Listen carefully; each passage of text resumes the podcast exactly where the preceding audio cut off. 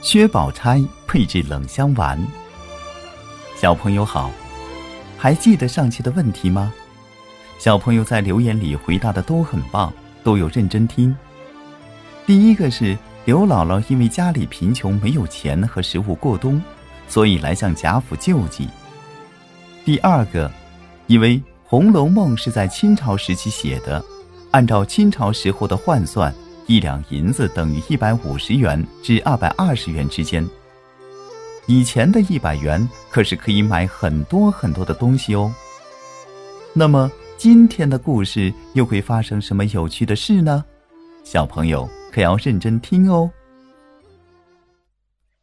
周瑞老婆送走了刘姥姥，便到王夫人那里去回话。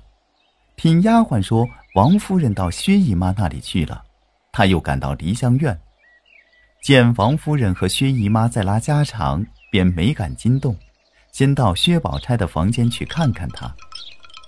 宝钗正穿着家常衣服，和丫鬟婴儿趴在小炕机上描绣花用的花样。见周瑞老婆进来，就放下笔，请她坐下。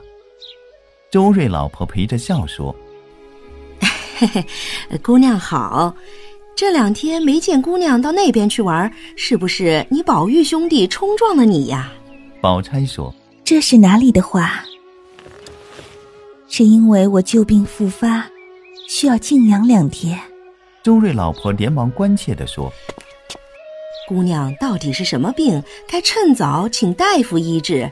小小年纪落下病根儿，可不是玩的。”宝钗说：“为我这个病，家里请大夫吃药，也不知白花了多少银子，却总是不见效。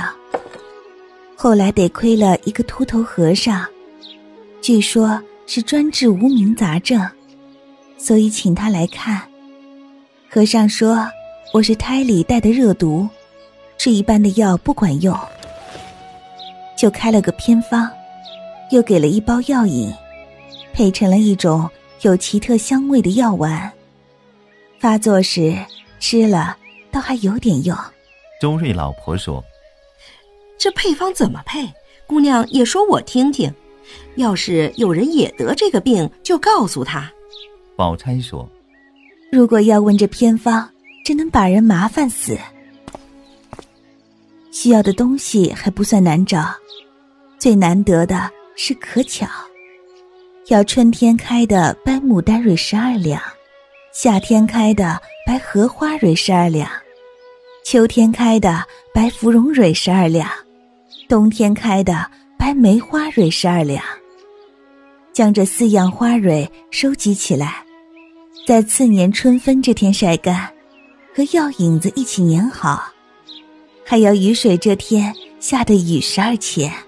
周瑞老婆惊叹的说道：“哎呀，这么说就得一两年功夫了。倘若雨水这天不下雨怎么办？”宝钗笑笑说：“所以说呢，哪有这么巧的事儿？”要是这天没雨，就还得继续等，等下一年的雨水这天下雨。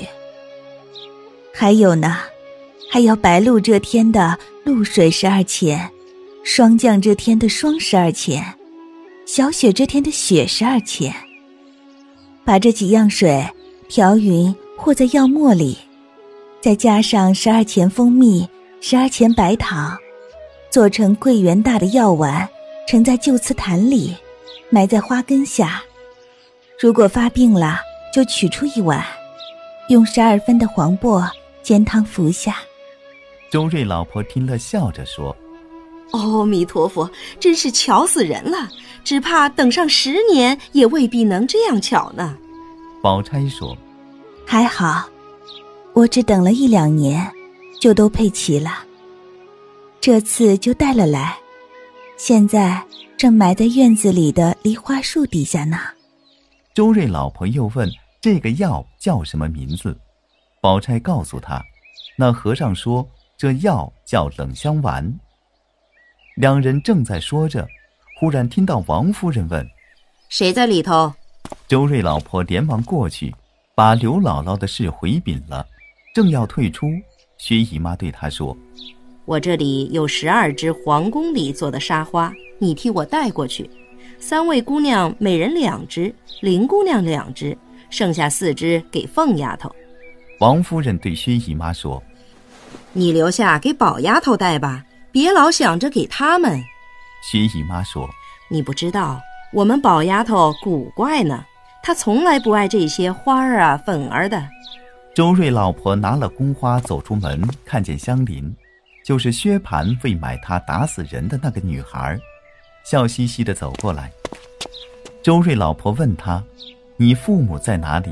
今年多大了？是什么地方的人？”香菱摇摇头，都说不记得了。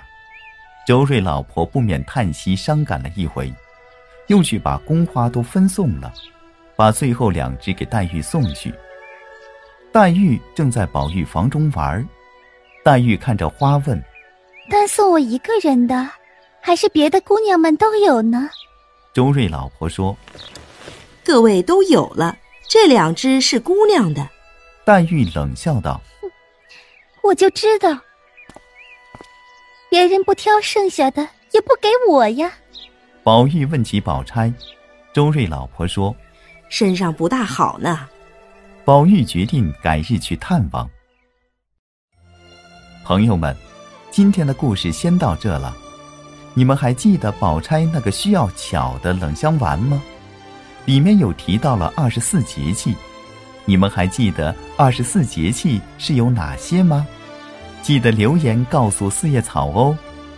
青山不改，绿水长流，咱们下期再会。